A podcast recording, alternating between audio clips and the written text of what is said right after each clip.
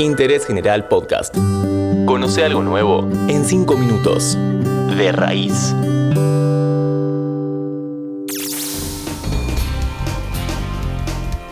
Hola, ¿cómo estás? Soy Luli Speroni y traigo un nuevo podcast a Interés General. Hoy vamos a hablar de las tareas que podemos hacer en el invierno con nuestras plantas. ¿Qué sucede con ellas en este momento? ¿Cómo cuidarlas y prepararlas para que atraviesen de la mejor manera posible esta estación? Todo esto en 5 minutos.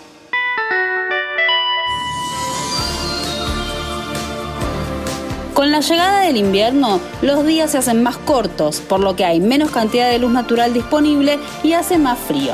Hasta acá, nada nuevo.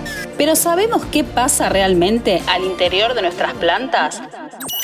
Lo cierto es que vienen de un otoño en donde, contrariamente a lo que se cree, trabajaron mucho para prepararse para esta época. Durante los meses de marzo, abril y mayo hicieron fotosíntesis de manera activa y fueron acumulando nutrientes.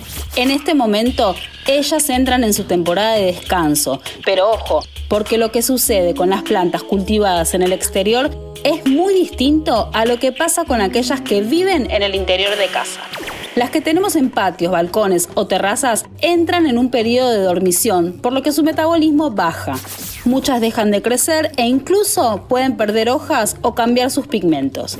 También debemos prestar especial atención y espaciar los riegos, porque el agua no se absorbe y evapora de igual manera que en el verano. Acordate siempre, antes de regar, de chequear la humedad del sustrato. Ahora bien, las que crecen en los ambientes internos están un poco más desorientadas. Si bien los días son más cortos y reciben menos luz, hace calor, porque empezamos a encender las estufas. Entonces vemos que siguen creciendo, pero a la vez se genera más sequedad en el ambiente, algo que puede complicar a nuestras plantas tropicales amantes de la humedad.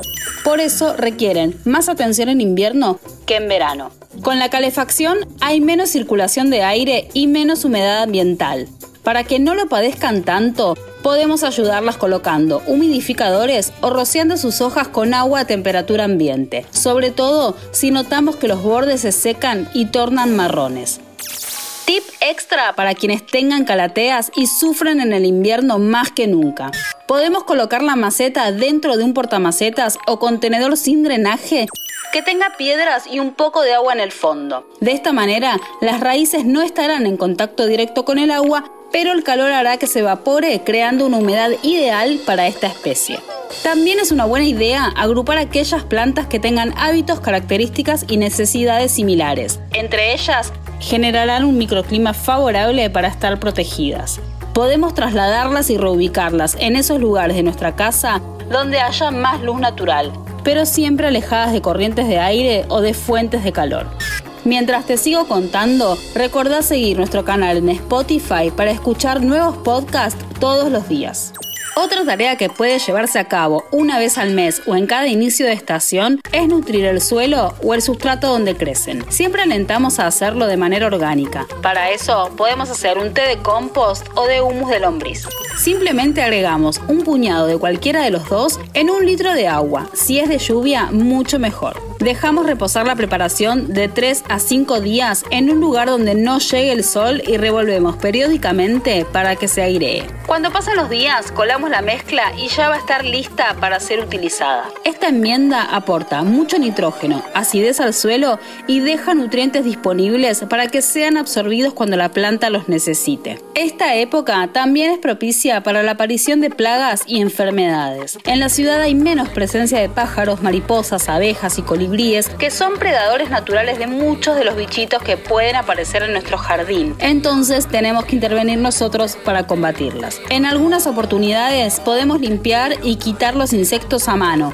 pero si no, podemos recurrir a insecticidas orgánicos o caseros. Para eso, te recomiendo que escuches el episodio de De Raíz, los enemigos de nuestras plantas, donde hay recetas de pesticidas naturales. Esto fue Cuidados y Tareas para el Invierno en Interés General. Ah, y recordá que en este momento, al estar en reposo, no es aconsejable realizar tareas de trasplante o de multiplicación. Para eso, es mejor esperar a la primavera. Nuestros podcasts ahora en Radio Berlín 107.9 y en www.berlin1079.com.